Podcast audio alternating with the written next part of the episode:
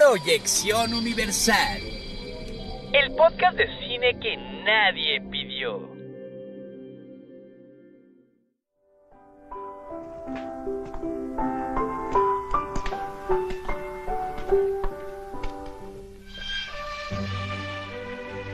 Hija, ¿por qué no te pones a escuchar tus podcasts de cine? No me gustan, Nana. Están muy tontos. Ahí no dice nada de Pasolini. Ay, claro que no. Porque los podcasters solo quieren las visitas fáciles. Ellos tienen miedo. ¿Por qué? Es que a los cinéfilos les caga el cine comercial. Y al público en general le caga el cine artístico. ¿Y por qué no hacen un podcast que hable de los dos? Ay, yo qué sé. La gente no sabe diferenciar lo que les gusta de lo que es bueno. Y ya deja de ver cine pretencioso. Suelta esa película del tal Nolan. Pero dime por qué. Bueno, pues ¿Has escuchado esos podcasts que solo hablan de las películas que están en cartelera? ¿O esos otros que solo hablan de películas de la cineteca? Ahí echan críticas sin fundamento, divagan entre temas, tienen mente cerrada, no tienen carisma y ninguno de los dos quiere hablar bien del otro, entre muchas otras porquerías. ¿Sabes qué resulta? un veneno. Veneno para el arte.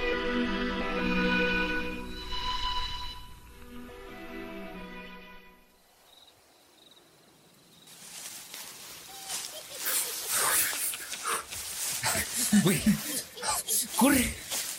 Pero mames, muy maturo, güey, ayúdame. Ayúdame, güey. Güey, ayúdame. Párate, güey. Ah. Llegamos.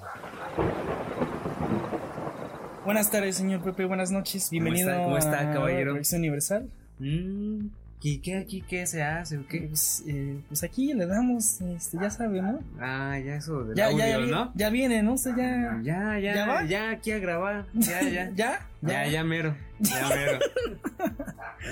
Bueno, amigos, eh, sean bienvenidos a Proyección Universal. Yo soy André Lev, siempre y próximamente acompañado de Pepe Cósmico. Hola, ¿cómo están? Estamos aquí para hablar de cosas muy interesantes, amigos. Cosas para gente. Para gente, este. Gente de Star. No, no es cierto. Eh, el día de hoy vamos a hablar acerca de, de muchas cosas: de cosas chilosas, de cosas chiclominas, de cosas Mm, Pegostios. pegajosas, vaya. El día de hoy vamos a hablar eh, de películas que tu amigo el mamador siempre habla, siempre está diciendo que son lo máximo y tal vez tenga razón, tal vez no, no las has visto esas películas, tal vez sí las viste y piensas lo mismo que él, pero lo que coincidimos es que tal vez esas películas están demasiado idealizadas, ¿no? Tal vez la gente no lo ve como, como lo que de verdad son. Lo ven idealizadas, con algún filtro de nostalgia, pero. Exactamente. El día de hoy vamos a desmitificar estas películas. Que son cinco que escogimos. Principalmente las escogimos de las películas que más nos gustan. Porque son películas que nos gustan. No nos consideramos expertos. Simplemente que pues. Tampoco somos ignorantes. Que nos, nos gusta mucho. Nos gusta mucho este tema. Entonces. eh, vamos a hablar de estas cosas cinematográficas. Pepe. Sácalas. Pero, güey, ¿no tenías algo que recordarnos? Oh, sí, es verdad. Puedes subir aquí al asistente. eh, sigue, al asistente. Ah, gracias. Es que tenemos aquí a un, Chimino. al chimino en el bosque. es este. Más harina, muchacho. No se me olvidaría recordarles que hay una palabra que está prohibida a lo largo de este podcast. Esta palabra puede hacernos caer en estigmas odiosos y muy cochinos. Así que en cuanto diga qué palabra es, escucha, escucha bien. A ver, dime, dime, dime. Esa palabra queda prohibida, ¿ok? La palabra es sobrevalorado. So- eh, ¿Sobre so- qué? ya la dije. Bueno, pero mira, estamos aquí reunidos en medio de la nada, con la luna como testigo de la masacre que hoy le hemos traído. Así que, Pues ya sácalas, güey. ¿Cuál es este? pues mira, güey, traje Traje Shrek, traje Barbie, traje El lado de los cisnes, Deadpool, Coco. ¿Y tú, güey? Te dije que esas ahorita no, güey. Hasta. no venimos hasta acá para hablar de esos. Entonces, ¿para qué venimos, güey? Si, pues no, no hay nadie aquí, hay mujeres hasta allá. La sí me dan. sí Es que me- están sí arrugaditas, ¿no? Yo creo que es eso. Y güey. porque están arrugaditas no significa que den miedo. No, amigo, este es el lugar perfecto para quemarlas. Aquí nadie nos puede ver, nadie nos puede juzgar. Bueno, tal vez las viejitas que están sentadas por allá. Así que vamos con la primera. La voy a sacar. Mi precioso ¿Precioso? Donnie Darko. ¿Donnie Darko? Donnie Darko. Ponla en el fuego y hay que empezar. ¿Qué sabemos de ella, Pepe? Pues mira, amigo, esta curiosa película fue estrenada allá por el año de, del 2001 y dirigida por Richard Kelly. Mm, tuvo un estreno ah, algo fallido por el atentado del 9-11, así que su estreno, pues la verdad fue limitado. Su éxito o su reconocimiento ya vino derivado de sus versiones de DVD y VHS, lo que lo hizo posicionarse como una película de culto, con algo así como casi 4 millones de dólares como presupuesto. Mm, Recaudó a lo largo del mundo. Lo que traes en la cartera, ¿no? Pues más o menos, ¿eh? Lo que le di aquí de propina al botones. Pero mira, Donnie Darko logró recaudar 7 millones a nivel mundial. Y muchos no lo saben, pero Donnie Darko tuvo una secuela que se titula Es Donnie Darko a Donnie Darko Tale. Y pues de esta, la verdad, no vamos a hablar de ese. No, no, Donnie no es momento de hablar de churros. Pero mira, amigo, te voy a contar la historia de Donnie Darko, ¿no? Muy, muy interesante. La historia de Donnie empieza pues con un sueño en el que camina dormido fuera de su casa hasta encontrarse con Frank, que es el famoso disfraz de conejo, ¿no? Terrorífico, cri- creepypasta dirían algunos. Perturbador. que a ti te caga, ¿verdad? Más o menos, más o menos. Bueno, el cual eh, el, el Frank le dice que el fin del mundo está cerca. En 28 días, 6 horas, 42 minutos y 12 segundos. Durante, pues va a pasar durante la noche de Halloween, según esto. Donnie regresa a casa y descubre que un motor de avión cayó en su cuarto. Lo normal, ¿no? O sea. Lo de siempre. Lo de siempre, güey. Su hermana El desayuno, ¿eh? su hermana Elizabeth, que es su hermana de Jack Gyllenhaal en la vida real, este, le dice a los investigadores de las Fuerzas Armadas que, pues, que no saben qué pedo es un motor, ¿no? Un avión, ¿Cómo llegó ahí? Durante los siguientes días, Donnie sigue teniendo visiones de Frank. Y bueno, sus padres lo tenían en terapia al chavo, Eddie Rose. Y pues le, le, le, le, le ponen encima a esta madre, ¿no? De que está viendo mamadas y medias durante el día. Entonces, la doctora Turman este, cree que Donnie Darko está disociado de la realidad. Perdón, es que el chimino anda fallando otra vez. y que sus visiones sobre Frank son alucinaciones, pues, a la luz del día. No estoy leyendo un guion, amigos. No, no, no, no. Sí, y creen que, creen que Donnie Darko tiene esquizofrenia eh, paranoica, ¿no? La historia continúa en un ir y venir entre realidades.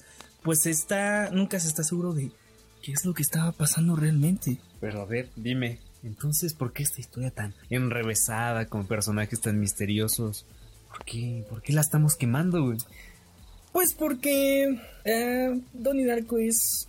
Tiene, mira, tiene una, fan- una base de fans extraña, güey. O sea, o la amas o la odias. Y el día de hoy hay que tomar en cuenta que es una película que no ha envejecido bien. Muy 2000era, tiene 20 años. Y que es ridícula de ciertas maneras. Porque hay mucha gente que piensa que es pretenciosa y ridícula. Y mucha gente que piensa que es una obra de arte. Y la verdad es que curiosamente está en medio de las dos. Por eso, hoy por hoy está aquí. Pretenciosa por parte de la trama, pero no lo sé, yo creo que la verdadera obra, lo que impregna a la gente de Donnie Darko, eh, y no solamente de esta película, sino de varias de las que vamos a hablar en este, en este podcast, es que son películas que, que te quedas con las imágenes, no tanto con la trama, pero sí con las imágenes. Con O sea, el asunto estético, ¿no? Ajá, lo que te entra por los ojos. estético. Es con lo que te sientes identificado. Gracias por servirme No, café, amigo. Sí, café, sí, azul. Café azul. Es- y No, no, pues sí, es, es una película que entra bastante por los ojos. Además de que tal vez eh, hay que tener en cuenta en, en qué edad nos llega Donnie Darko a muchos de nosotros. Creo que es la película de adolescente alternativo frecuente, Mm. adolescente darks alternativo, ¿no? Bueno, yo, bueno, yo me sentí así cuando. Es una película que si te pega en cierta edad vas a creer que es una obra maestra. Pero obviamente, como todo, mientras más la vas revisando, más vas viendo Mientras ciertas cosas. creces, güey, mientras creces. tienes un hijo, te eh, te divorcias, divorcias. Tres veces ya, ¿verdad? hipotecas tu casa. Sí, ya. Ya, de hecho, ahorita me caí, ¿Ya? ¿Ya firmaste? No, no. Ah, pero sí. O sea, es una película que entra mucho, mucho, pega mucho por la edad en la que la ves y la verdad es un rango de edad entre los 15, 17 años en el que la mayoría la vimos o la verán. Pero, bueno, sí, tienes toda la razón. Sin embargo, creo que sí tiene temas muy maduros por ahí. Sobre todo el tema eh, abstracto que tiene de, manejar eh, este asunto de los viajes en el tiempo. Y sobre todo también esta parte psicológica, ¿no? Porque, digo, al final de cuentas la película intenta como confundirte entre, verga, está, está mal de la cabeza este bro.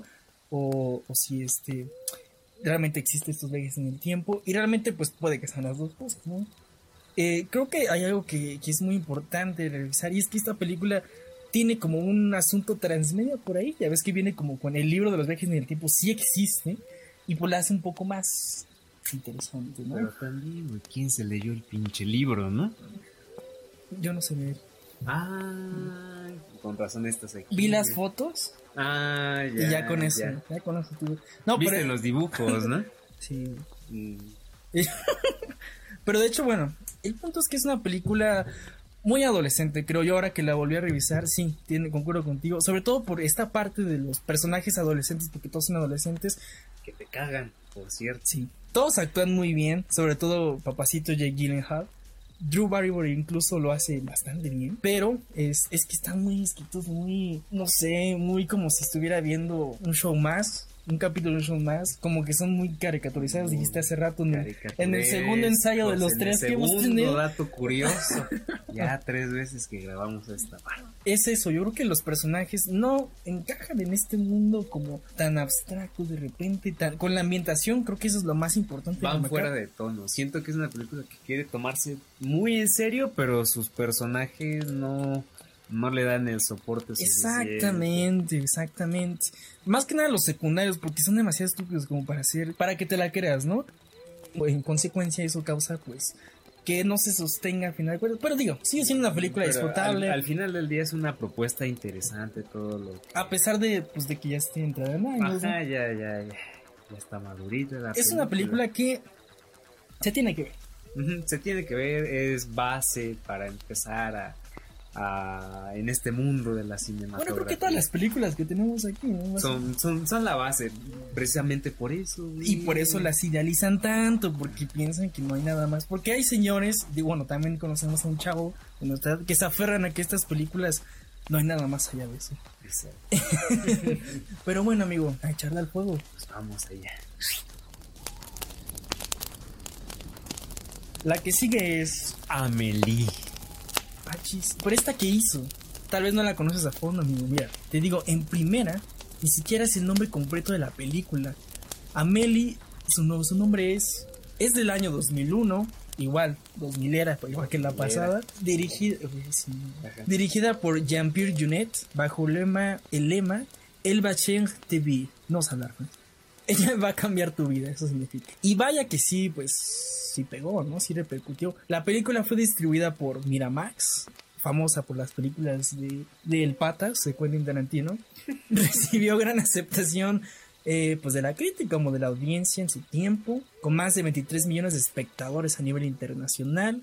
No estoy leyendo esto. Y es la segunda cinta Ya lo francesa. sabía, ¿no? Sí, no, no, no sé leer, güey, ya te lo dije. Mm, la segunda es la segunda cinta francesa hablada en pues, pues en francés. ¿Quién escribió esto? Digo, no, no lo estoy leyendo.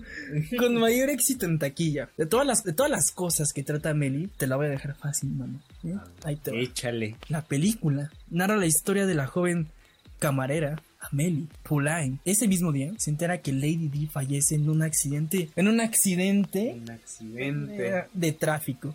Descubre que en su baño hay una pequeña caja la cual contiene juguetes, fotografías y cromos que pues un chico escondió 40 años atrás. Decide entonces buscarlo para pues entregarle la caja con todas sus pertenencias, ¿no? Una vez que hace la devolución de la caja, nota la positiva reacción de su dueño. Por lo tanto, Amelie tiene un nuevo propósito para la vida. Lograr que las personas que están, que están a su alrededor se sientan felices. Aunque no siempre con las mejores maneras para lograr esto, porque Amelie es una tiene unas patologías bien marcadas, Tiene ¿verdad? pedos. Tiene, Tiene pedos. eh, viene pedo. Pero mira, si vamos a empezar también por lo bueno de esta película, yo creo que hay que recalcar la, los primeros minutos, la primera media hora de la película, el primer tercio. Si vamos a, a recalcar algo de la película, si vamos a empezar igual por lo bueno, creo que debemos tocar el punto de Sí, que los... primero, primero hablas bien de las de lo, de lo- de- ajá, es que mira, es como con la gente. Primero hablas bien de ella y ya después. esperas que se voltee. Ajá, y los apuñalas por la espalda. sí, tú eres muy bueno en eso. Pues más o menos, me falta práctica.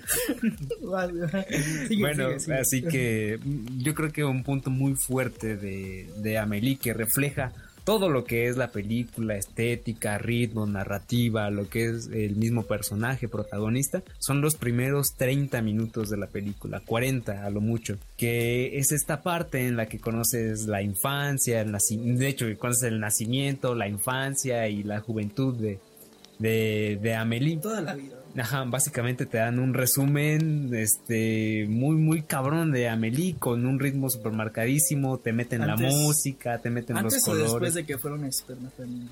Eh, fíjate que es que hay una versión, güey, que es Director Scott que abarca desde el Big Bang, güey, pero es que no la he conseguido, güey. Ah, sí, En el Chopo ya no la venden, güey. Sí, o sea, es, es una película que en sus primeros minutos te, te, te dice qué es y para dónde va. Pero, ese primer acto dura mucho. ese primer acto dura bastante y después de ahí tiene un lamentable bajón que creo que si se hubiesen enfocado más en esa primera parte de la película hubiese sido algo más centrado porque incluso se puede llegar a sentir un poco dispersa en algún punto incluso el mismo personaje de Amelie. Yo creo que sí, tiene razón y es porque la, la película se pone más interesante cuando...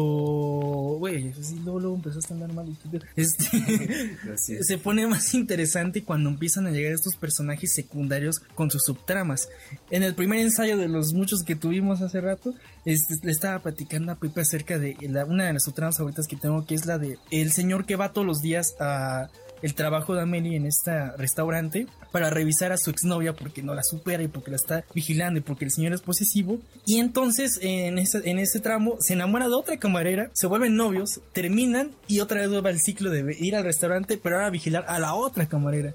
Y esas son tramas, subtramas muy interesantes, ¿no? Que después se pierden porque volvemos con Amelie y con esta historia romántica que se salió. Que ya se mete, se mete con calzador, la verdad. Exactamente.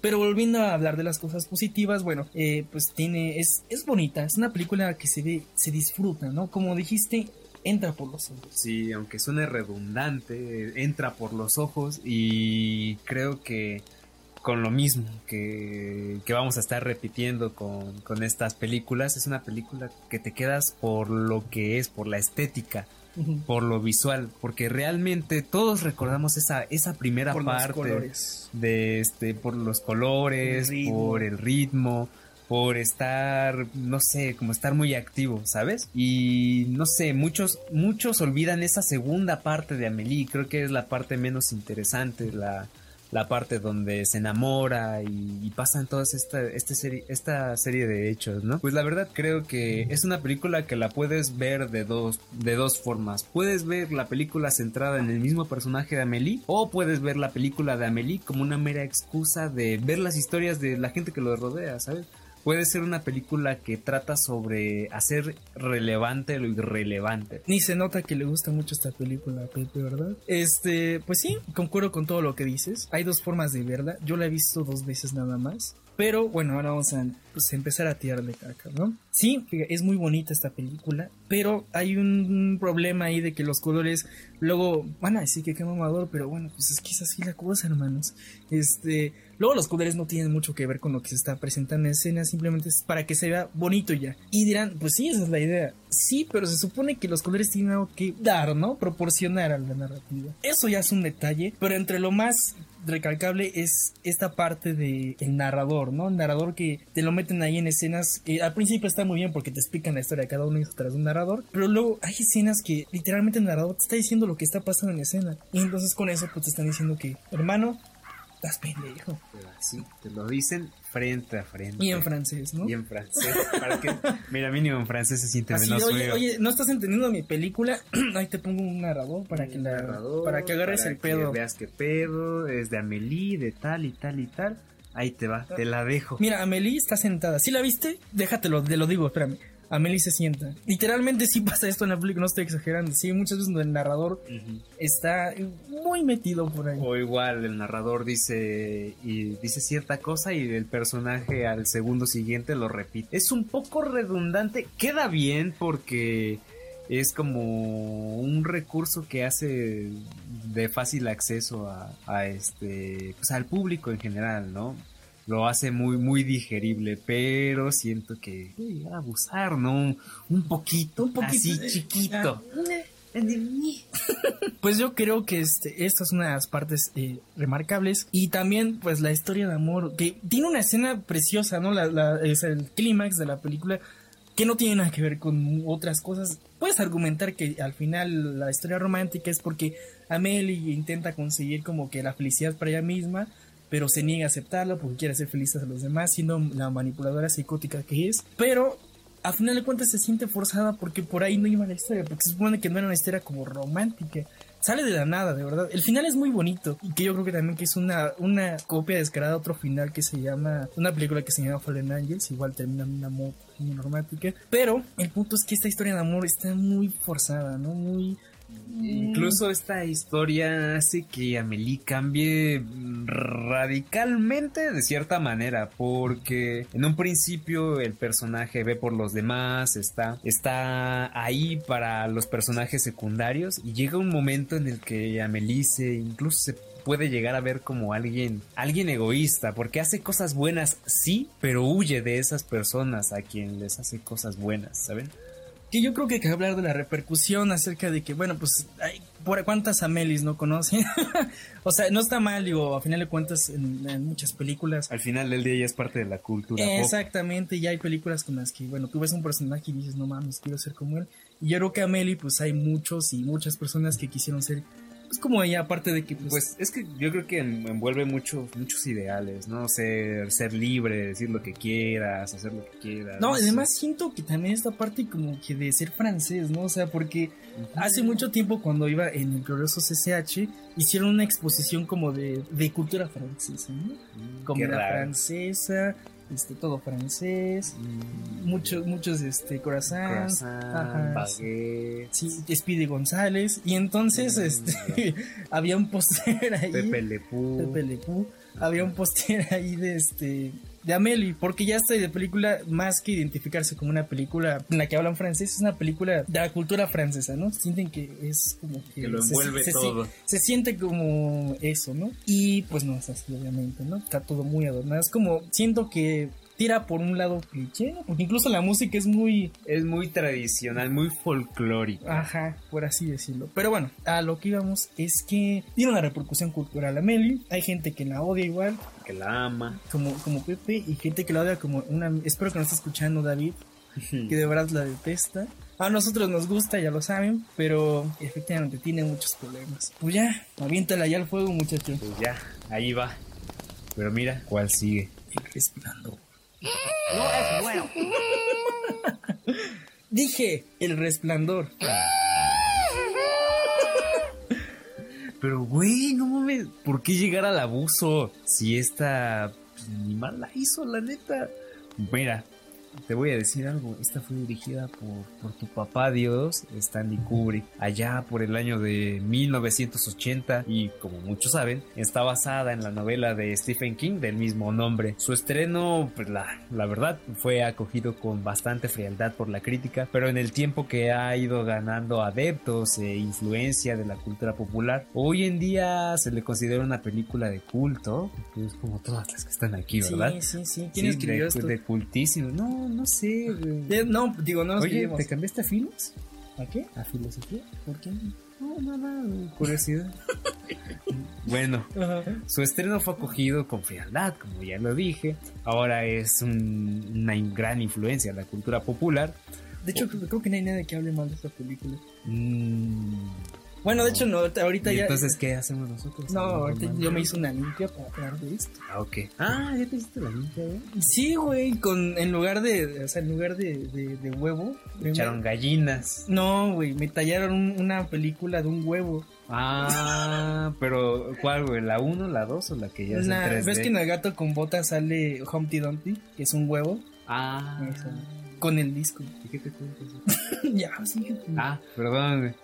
Este, bueno, eh, esta película es considerada tanto un desafío, pues ya, ya sabes, ¿no? para, para, quien, Para la, quien la ve. Para quien la ve. Pero mira, ahí te va, ¿de qué va? Relata la historia de Jack Torrance, un ex jefe, ex profesor, que acepta un puesto como vigilante de invierno en un solitario hotel, el Hotel Overlook, eh, de la alta montaña para ocuparse del mantenimiento. Al poco tiempo de haberse instalado allí junto con su esposa y su hijo, empieza a sufrir inquietantes trastornos de personalidad. Paulatinamente, debido a la incomunicación, al insomnio, a los fantasmas interiores, creo que, güey, lo estamos viviendo. ¿Eres Jack Torrance, güey? Sí. Creo que todos somos un Jack Torrance En esta cuarentena. en esta cuarentena. Bueno, fantasmas interiores y tal vez la influencia maléfica de, de- del lugar, del hotel, porque, dato curioso, se supone que está eh, construido sobre un cementerio indio. Ah, como mi primaria, güey. Sí, güey, ¿tú también? Sí, güey. No sé qué pedo, ¿no? Con los arquitectos. No, es un No, pero, antes cementerio. pero después fue un circo, güey. Un y se quemó.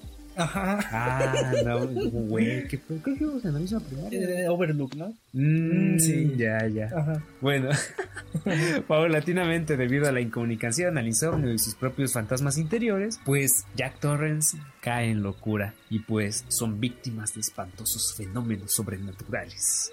¿Con qué empezamos con el resplandor? Yo creo que hay que hablar de lo. Es que de lo bueno ya todo el mundo sabe cuál es lo bueno. Es una película bien ejecutada. Tiene errores técnicos, creo que nada más uno. Por ahí una pendejada donde un del helicóptero cuando empieza. Son detalles que, pues, bueno, todo el mundo sabe que es una muy buena película. Entonces vámonos directo a lo malo. ¿Qué ¿No te, te, gusta Kubrick, verdad? Sí, no, sí. es, es nuestro señor aquí, por favor, no le faltamos al respeto. A menos que lo compares con Andrei, Tarkovsky. Pero bueno, me estoy saliendo de tangente. Este, sí, yo quería hablarles de esta parte negativa, específicamente a cuanto un problema por ahí que no es, o sea, no, no hace que toda la película sea mala, pero es un problema que sí se tiene que hablar y que mucha gente no menciona y es el protagonista, Jack Torrance, interpretado por Jack Nicholson. Jack Nicholson, pues obviamente es un maestro, es un actorazo, pero el problema es que comparándolo con la serie que después hizo Stephen King mismo, de los 90, que está culerísima, y pero hizo algo muy bueno, y es, dos, dos, dos. hizo es, el personaje Jack Torrance no tiene un desarrollo o un descenso a la locura. Desde que lo ves entrar en escena, sabes que este cabrón está mal. Desde la sonrisa irónica que hace con- cuando está En la entrevista. en la entrevista, sabes que este güey se va a volver loco, sabes que todo va a salir mal. Digo, en el póster ya se ve la cara de ese güey, ¿no?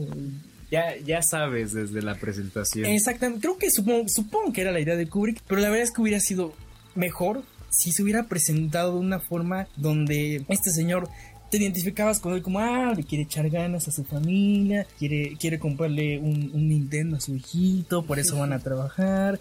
Tiene ahí unas motivaciones muy claras, pero son claras, pero no son, ¿cómo decirle?, cercanas, ¿no? Se sienten muy lejanas, muy... Jack Torrance no sientes un person lo sientes un personaje muy, leja muy lejano, no puedes sentir una empatía con él. Entonces creo que por ahí es donde podríamos tirarle, ¿no? Bueno, o no sé, tienes alguna Pues es otra que, cosa. es que mira, Ajá, obviamente todos sabemos de de que hay diferencias, ¿no? Entre la novela de Stephen King y la obra de, de Kubrick.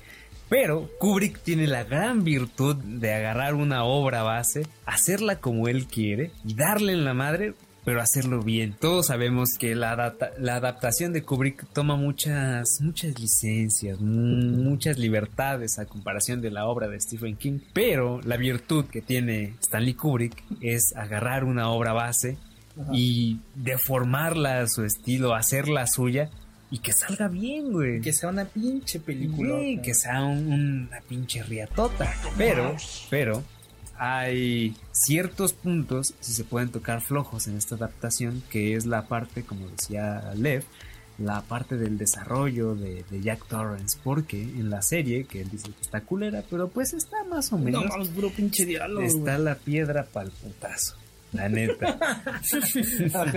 bueno, eh, en esa, en la peli, en la serie, a Jack Torrance su principal problema es, es la parte del alcohol y el alcohol sumado al encierro, sumado a los sucesos sobrenaturales que pasan en el, en el Hotel Overlook, son la causa del descenso a la locura de, de Jack Torrance. Y como y bien dice Lev que Jack Nicholson este, hace una excelente interpretación, no lo vamos a negar, pero desde el principio sabes que va a pasar algo mal, sabes que algo malo va a pasar con él. Inclusive yo, eh, bueno, lo que le... en mal sentido, ¿no? O sea, no, no tanto así como una previsión, no, sino sabes que eh, está loco desde el principio. Ajá, sabes que tienes, sabes que tiene un problema. Y no, no digo, no en el mal sentido, digo, no en el buen sentido, digo, sabes que está loco, te arruina la sorpresa, ¿no? Porque el chiste es ver cómo, como decías, cómo desciende poco a poco a, a esta parte de locura, esta crisis, ¿no? Pero es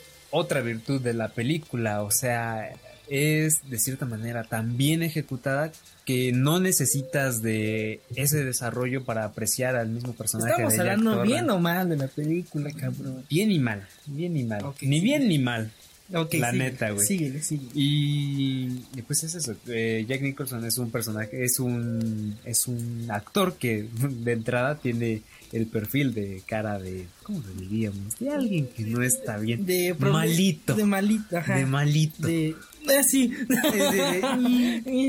bueno. Pero lo que le comentaba Lev es que Jack Nicholson tiene un potencial muy grande en el sentido de que pudo haber aprovechado sus dotes actorales para darle otro, otros matices al, personaje de Jack Torrance. Eh, para ocultarlo al principio. Yo le daba el ejemplo de su personaje de que interpreta en Alguien voló sobre el nido del cuco, en el cual, a pesar de que se desarrolla en un manicomio, Jack Nicholson no da la figura de loco, da la figura de alguien alegre, espontáneo, amable, sin caer en totalmente en la locura y tal vez pudo usar estos matices de su actuación para dar, dar a entender que es un buen padre, un buen esposo, este, algo estereotípico de, de la cultura estadounidense.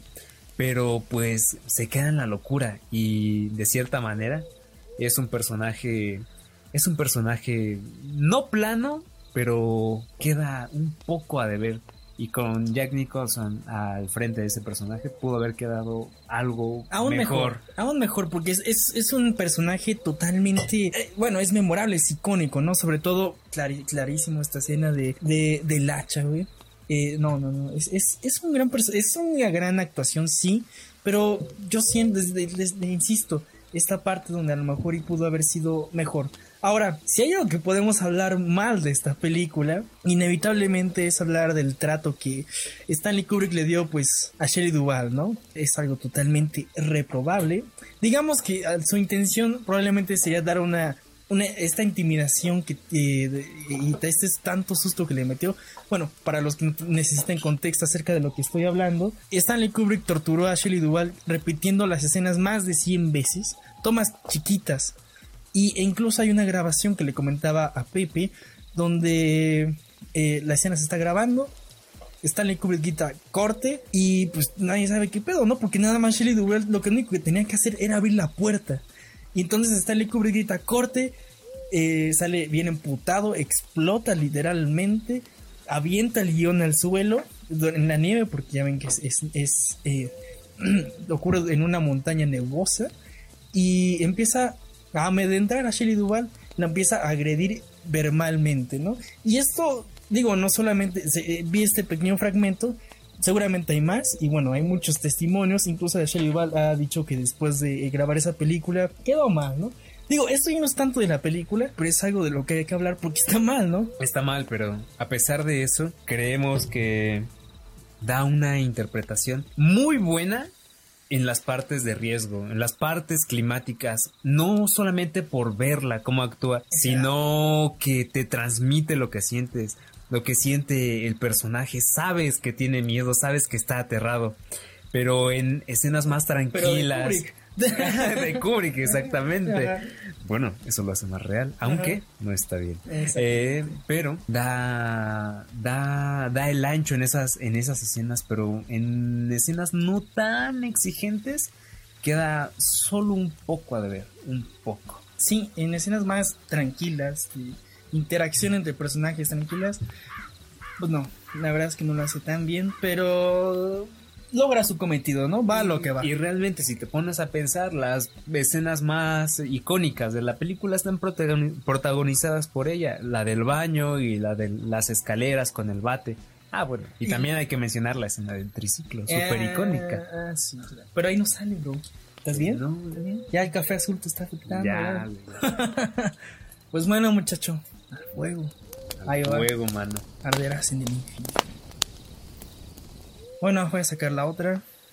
Güey, Oh, no, ¿cuál? no. Güey, ¿qué pedo? Esto no te va a gustar. ¿Por qué? Mira, bueno. Pues sigue Pulp Fiction. ¿Qué? No mames, güey.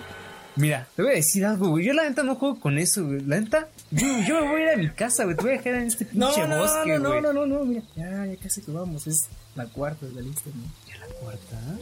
No, es la tercera. La cuarta. Bueno, no pasa nada, no te vayas. Nadie nos va a jalar las patas. Bueno, Creemos. Quentin Tarantino, no sé. Jack Torrance. Mi- Tengo hongo. De una vez quiero decir, pues si vienes. No. Aguas con las patas. Esta película fue dirigida por Quentin Tarantino, el Patas, en el año de 1994. Eh, fue una película que tan pesada estuvo que en el Festival de Cine de Cannes consiguió la Palma de Oro. Luego fue galardonada con el Globo de Oro de, al Mejor Guión y obtuvo siete candidaturas a la sesentava edición de los premios Oscar. No estoy leyendo esto. Aunque solo obtuvo el Oscar al Mejor Guión Original. Recibió más de 40 premios internacionales entre muchas otras nominaciones. Ahí te va, ¿de qué trata esta enredadera llamada Pulp, Pulp Fiction? La pulpa. La pulpa ficticia, ¿no? Está narrada, en, está narrada en un orden no cronológico y cuenta tres historias entrelazadas, ¿no? La primera de ellas sigue al asesino a sueldo Vincent Vega mientras se ocupa de cuidar el, a Mia Wallace. Que, por cierto, dato curioso, ¿sabías que Vincent Vega es hermano de el asesino que sale en Sí, Perros, de Reserva? Reserva. Son hermanos y de hecho iban a tener una película, pero a la mera hora Quentin Tarantino se rajó y bueno. Entonces, eh, bueno, tenemos también al boxeador Butch, Butch College. Es el protagonista de la segunda y finalmente la tercera, en la tercera historia, vemos al compañero de Vincent, Jules Winfield. Ya saben, el famosísimo y queridísimo Samuel L. Jackson. Las tres historias están relacionadas entre ellas para tomar una intriga que ha sido descrita como una trama por episodios, ¿no? con acontecimientos circulares que tienen principio, final y en cuyos desarrollos se incluyen elementos y referencias a los otros episodios. Es decir, es decir, que todo tiene que ver con todo, ¿no? Y muy chido y todo, pero híjole, mano. Yo creo que lo principal es hablar de que ver las películas de Quentin Tarantino por la segunda o tercera vez ya es una tortura, son muy pesadas de ver. Ya no son tan buenas. Creo que lo que con lo que nos debemos quedar de las películas de Quentin Tarantino es La primera. la primera y bonita primera impresión, ¿no? Bueno, Pues van muchachos, sí. la verdad no no voy a mentir tampoco, no Te mamo. Ah, me mama. La neta, me mama Pulp Fiction. No lo voy a negar. Tiene sus cosas buenas, tiene sus cosas malas. Pero. ¿Cuáles son las cosas malas? las cosas malas? Las cosas malas es que ha formado tan. Ha formado tanto tiempo del imaginario colectivo que muchas veces Se quemó. se quemó, exactamente. Está tan quemada, tan choteada que a pesar de ser una buena película, en su momento obviamente fue innovadora por su narrativa tergiversada, con, vari- con, varios, con varias historias que salta del presente a- al pasado, al ajá, cosas, cosas que en ese entonces solamente como a los cineastas más experimentales y a la literatura era quienes se les permitía. Pero hay que ver esa virtud también, ¿no? De que Quentin Tarantino transporta este recurso narrativo a algo comercial, ¿saben? A algo que, que se pueda consumir más fácilmente. Exactamente, creo que es, es una película que, bueno, les, les mencionamos la segunda o tercera vez que la ves, ya no es tan digerible, pero la primera vez sí, te entra y te entra fácil, ¿no? Tal vez sigue siendo igual de digerible, pero ya no es tan impactante. Ah, claro, como toda, cuando ves las películas siempre, pero ya no siente las mismas emociones. Créanme que para mí la escena donde eh, la historia de, de Vincent Vega ya me pesa muchísimo de verla. Yo solo quiero, yo solo espero el momento donde llegue el clímax donde eh, Mia Wallace este, se, tiene una sobredosis. Y creo que es eso, ¿no? Porque ya los, solo esperas por ver los momentos icónicos. Exacto, por ejemplo, inclusive el, el diálogo del comienzo es algo muy icónico, tan, tan icónico como la, la canción que, que sale después de esa escena, que es Surf, algo así. Mm, Ya se me olvidó, solo sé que las ampliaron los Black Eyed Peas. Exacto.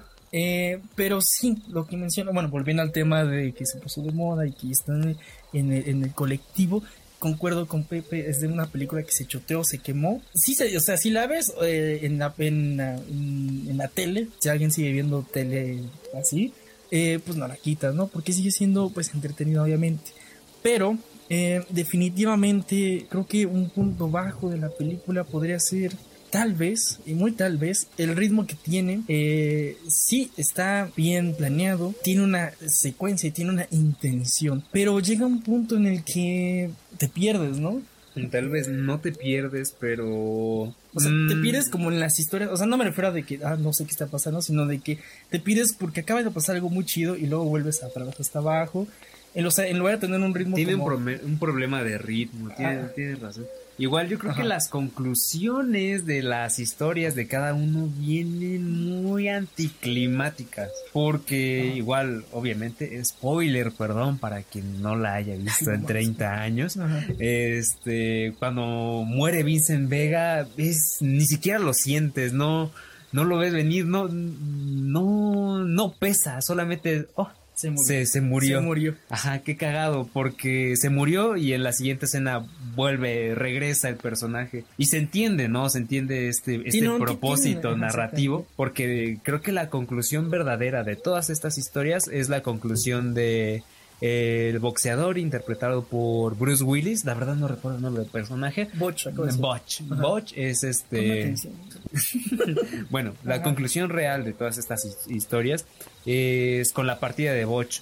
Botch realmente es un personaje que va, va adentrado en todas las historias y pues su conclusión es la que le da fin a todo. Y curiosamente no es el final de la película, sino que, que la película es una película circular, termina donde, donde empieza y a pesar de todas las innovaciones que trajo en su tiempo, ahora este se ve como algo repetitivo. Mm, Ya se ha visto mucho, pero mm, no hay que no hay que perder de, de vista que fue quien dio pie a, A las narrativas. a las narrativas, narrativas, no este, convencionales. Exactamente.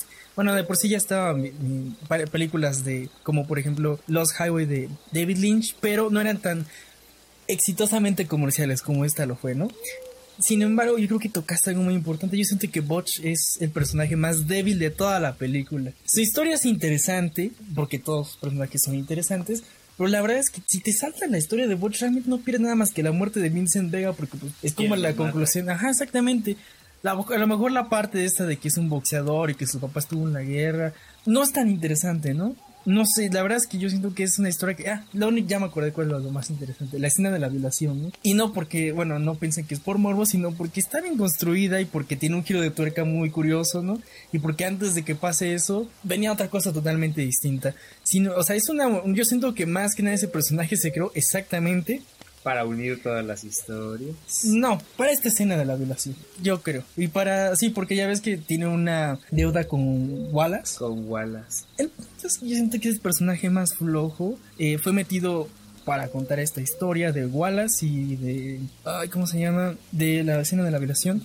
A lo mejor es como un personaje protagonista incidental, por así decirlo, o sea, solamente... ulala. Ajá. solamente a lo mejor este Butch es solo un recurso. Solamente es un recurso que utilizó Quentin Tarantino para dar fin a historias y para conectar algunas que otras cosas. Y si se dan cuenta, amigos, esta película no leemos tantos fallos que de verdad estamos rascando para encontrarle algo, algo negativo para cual no tan tenerla como un ídolo. Pero bueno.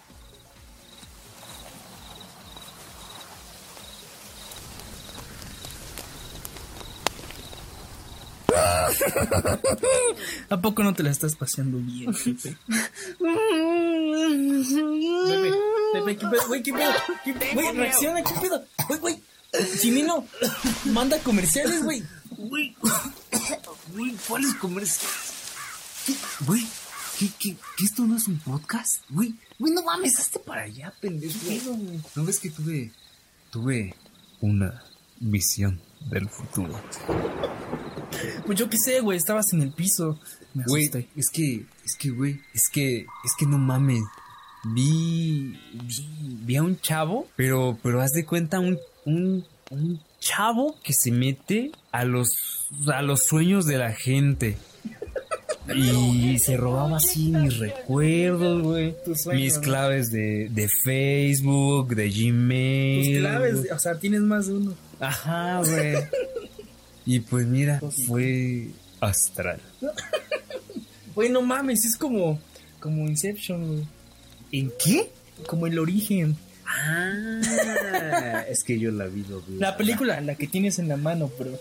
Ah, ya, ya. Dámela. Mira, A ver. chécate. Es del 2010, dirigida por Christopher Nolan.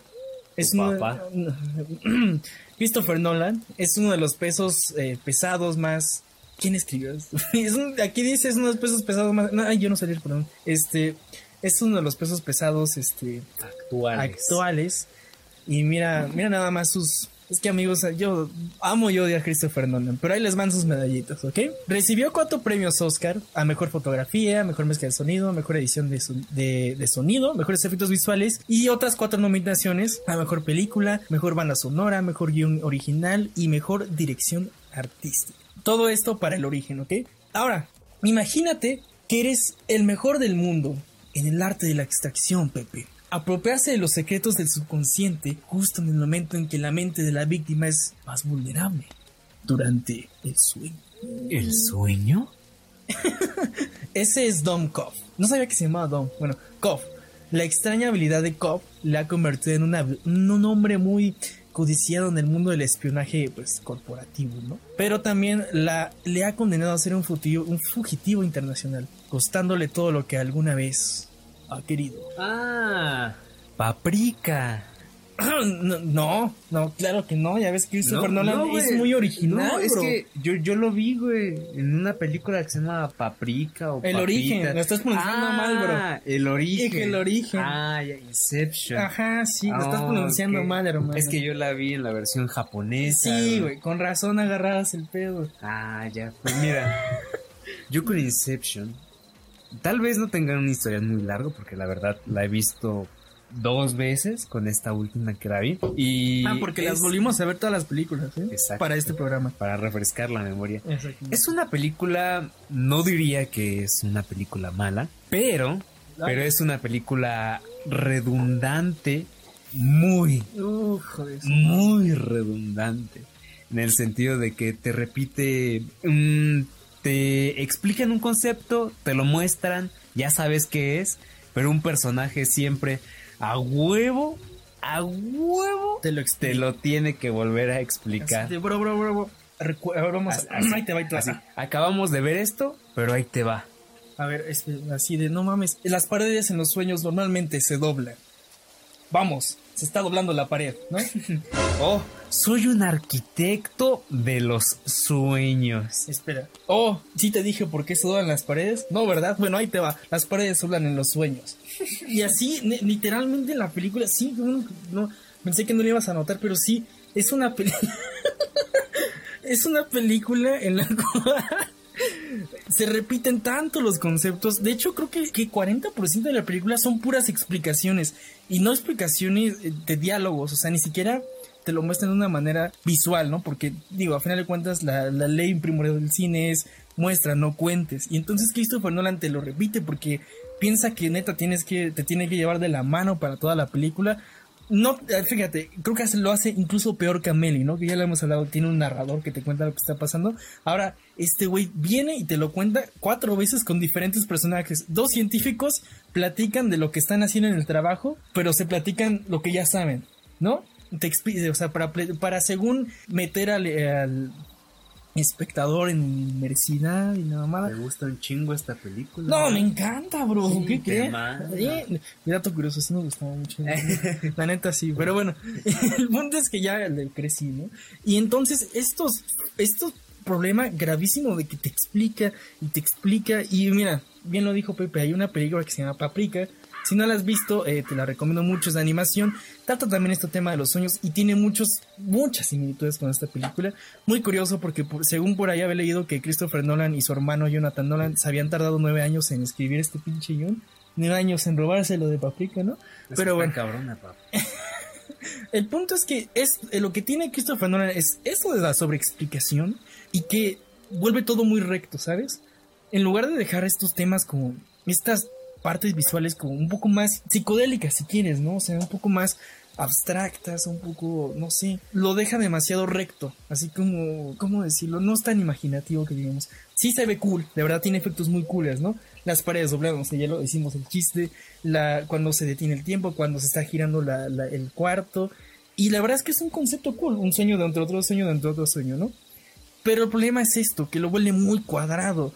O sea, todos los personajes, todo, la mitad de la película traen corbata y traen camisas. Es- Este señor está obsesionado con, con volver todo como si fuera una oficina, como si las películas sucedieran Pues adentro de una el oficina. protagonista, ¿no? El mismo John Cobb siempre viene de traje, siempre viene muy formal.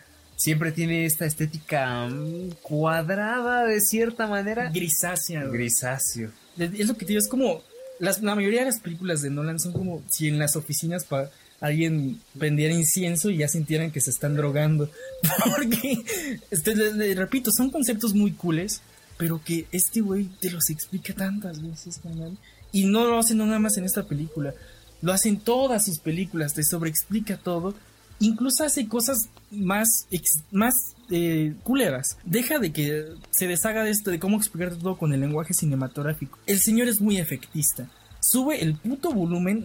Estaba viendo la película en mi pantalla. Los diálogos se escuchaban bajo, ¿no? Y, y no, cuando empiezan las escenas de acción, mi puta bocina reventó. Y eso no está bien porque exagera. Este señor quiere, es muy efectista, repito. Mete lo que es más efectivo para impresionarte. No les negaré, les digo, me gustaba mucho Inception. Cuando la vi con mi mamá hace muchos años, nos quedamos súper impresionados porque eso es lo que tiene. Cuando la ves por primera vez en un cine, estas películas te A impresionan. lo mejor tiene el mismo efecto que tiene Donnie Darko, ¿no? Te hace sentir que entendiste algo complejo, pero no.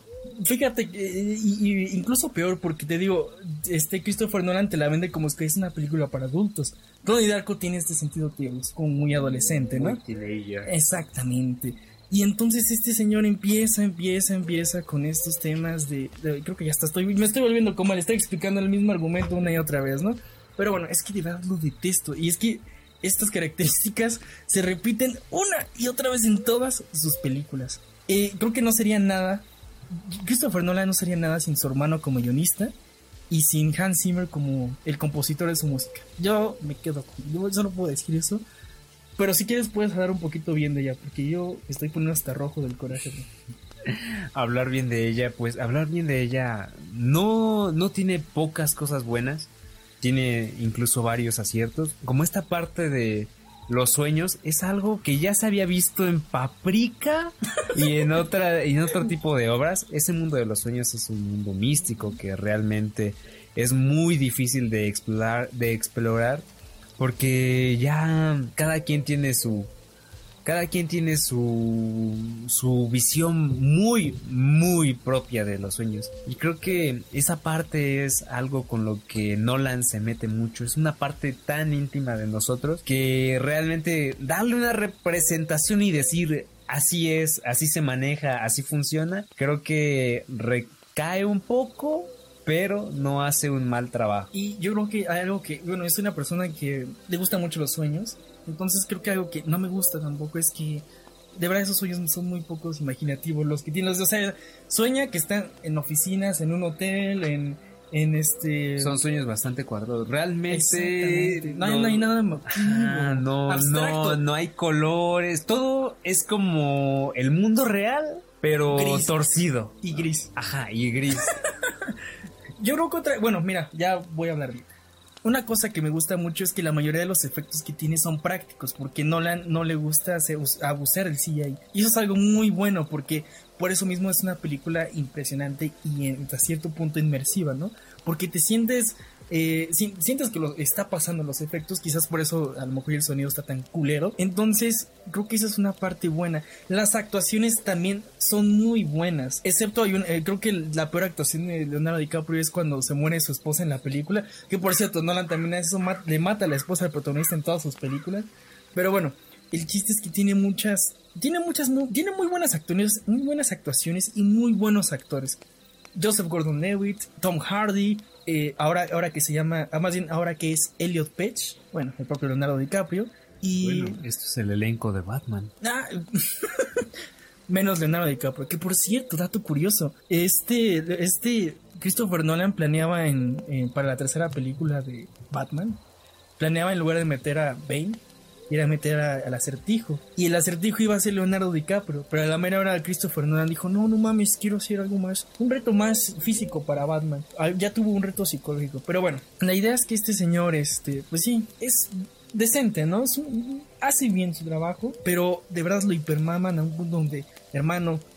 Pero bueno, ya para concluir, queremos decir que hablamos de estas películas para ya no volver a tocarlas porque son películas que nos gustan mucho. Son películas que siempre están de cajón de cierta manera.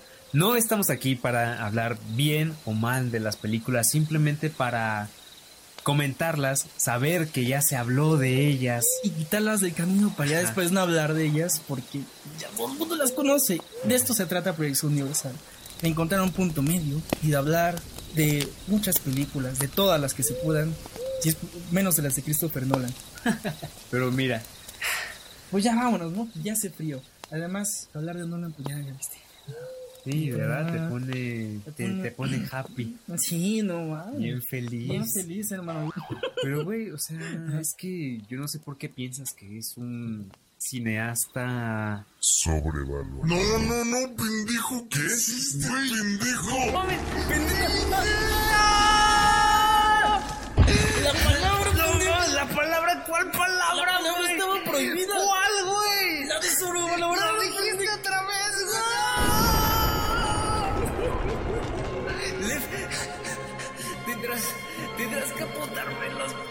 Con una sierra, güey. No, Pepe, no puedo hacer eso. ¿Por qué no? Porque ya me amputé ambos brazos. ¡No!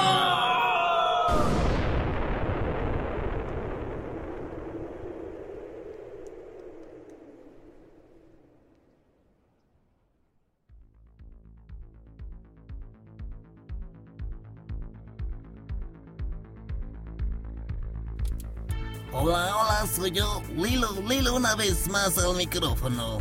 Solo para recordarles que nos sigan en nuestras redes sociales, Facebook e Instagram. Twitter no porque nadie lo usa.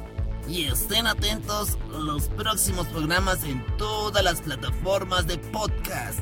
Y por cierto, esta fue una producción de Red a Diario. ¡Hasta la próxima!